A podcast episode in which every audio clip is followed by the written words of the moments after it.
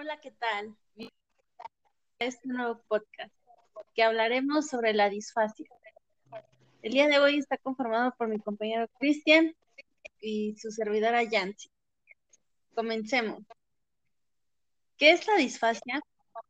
Bueno, pues esto es un trastorno específico en la adquisición del lenguaje que afecta tanto en la expresión oral y la, como la dificultad para hablar como en la comprensión del lenguaje, por lo que resultan comprendidos los componentes básicos del lenguaje, que es el fonológico, el morfológico, la sintaxis y el semántico y el pragmático.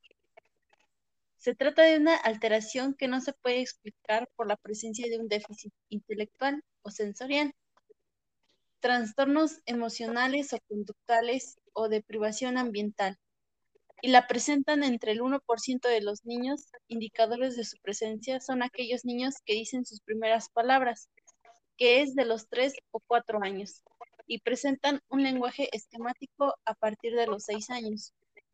Su evolución suele ser muy lenta y no se produce una intervención a tiempo. ¿Qué es lo que causa la disfasia? Bueno, pues la disfasia es asociada con un retraso en la maduración de las estructuras del lenguaje aunque no hay datos concluyentes al respecto. Factores que pueden influenciar en la maduración son lesiones cerebrales, producidas por un traumatismo craneoencefálico en el momento del parto, lesión cerebral y falta de oxígeno al nacer, enfermedades infecciosas que afectan al sistema nervioso central, como la meningitis, la encefalitis, etc. Periodos largos de hospitalización o malestar en el ambiente familiar.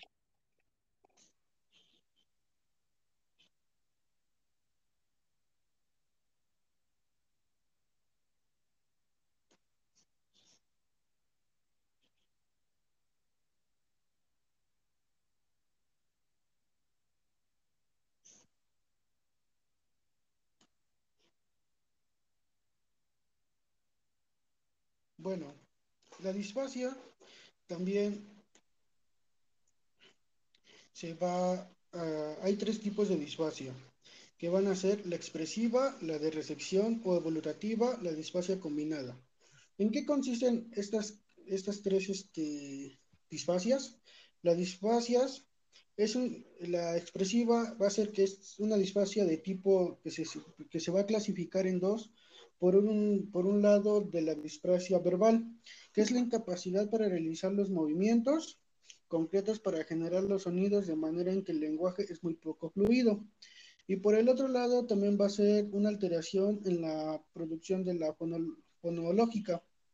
Esto se va a caracterizar por una mala articulación dentro de las palabras o oraciones, de manera que el discurso es muy fluido pero es difícil de entenderlo.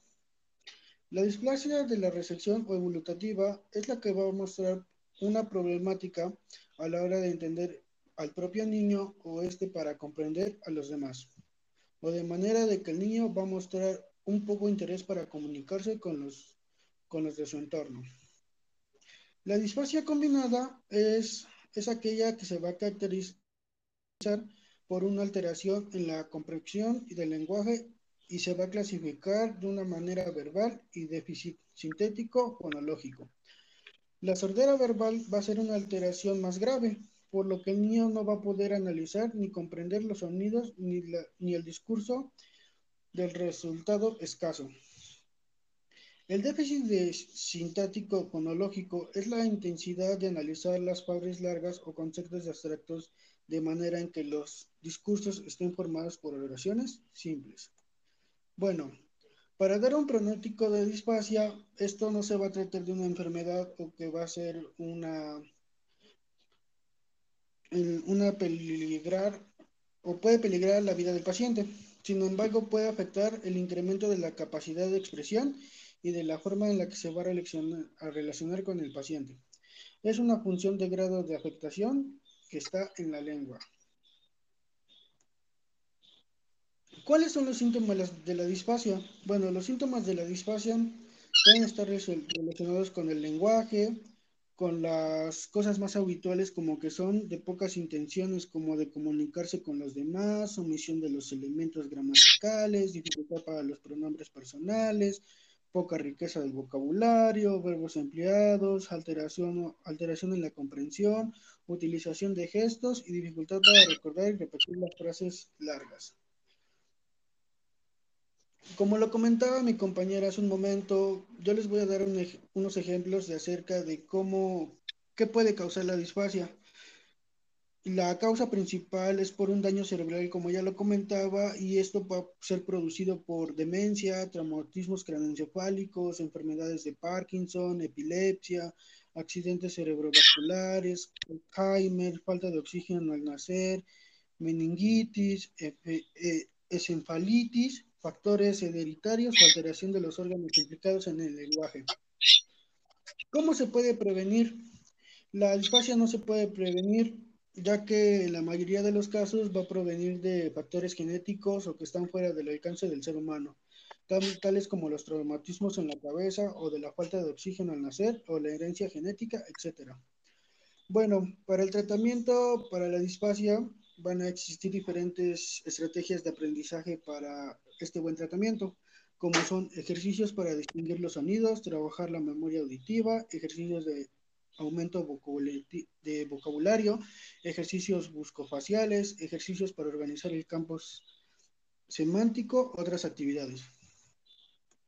Y por último, pues, ¿quién es el que trata esta patología? El especialista encargado en, tratar a los pacientes con disfasias va a ser un experto en logopedia o por su defecto un especialista en medicina física y de rehabilitación, o sea, un fisioterapeuta en, el, en alteración del lenguaje.